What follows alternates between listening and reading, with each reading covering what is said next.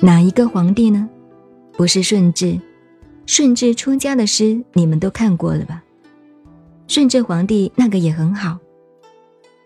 我本西方一纳子，如何落在帝王家？只因当初一念差，黄袍换却紫袈裟。那是顺治的，这个是给你们的师兄弟的。你们师兄弟叫朱元璋，后来去做皇帝了。朱元璋的儿子早死掉，第二个儿子就是后来的永乐皇帝。那么照规矩，把皇帝的位置要给孙子的。这个孙子头歪的，朱元璋的太太又死了。这个孙子将来要做皇帝的，这个头歪的。每次和孙子一起吃饭，他吃了一半就生气了，筷子一放，看看孙子，你将来怎么做皇帝呢？歪个头的皇帝也很难。不过孙子很好，历史都是因果报应，最后他还是要还这个做和尚的账，所以到了满清入关，最后崇祯自己上吊了。朱家的人。最后一个女儿砍了一个膀子，还要去做尼姑。江苏有个太阳教，不知道现在留不留。实际上是朱元璋的那个后代公主，满清来了以后出家了，做比丘尼，创立这个教叫太阳教。实际上太阳就是明了，保持明朝的意思，大家不知道。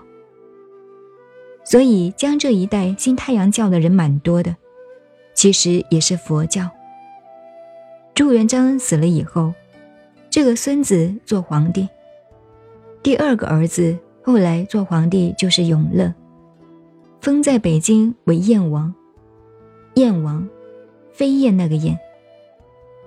朱元璋做了皇帝以后，他的军师是刘伯温，我们浙江青田人。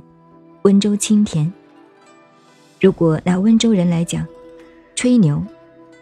温州人不错的，因为青田元朝，宋朝归温州，在南京修好这个城墙，城墙修得很高，本来修得很大，后来问了刘基、刘伯温，刘伯温就把它改小一点，修好了。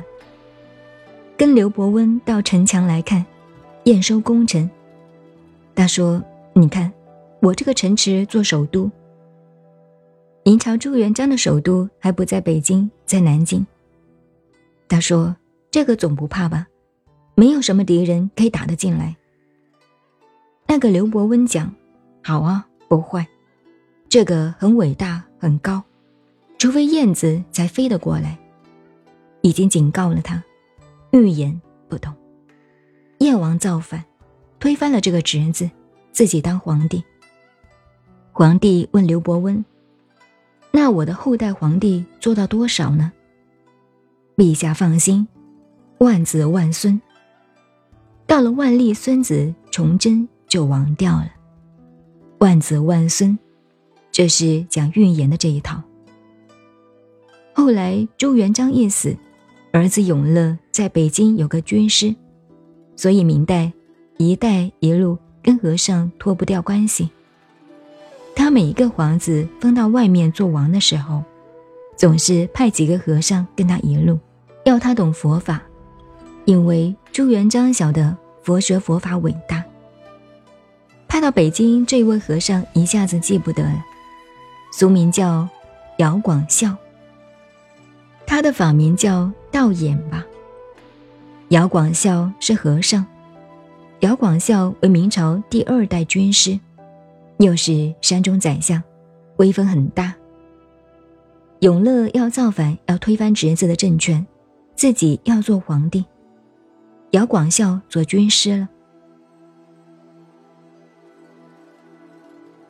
您现在收听的是南怀瑾老师的《南禅七日》，我是静静周恩，微信公众号 FM。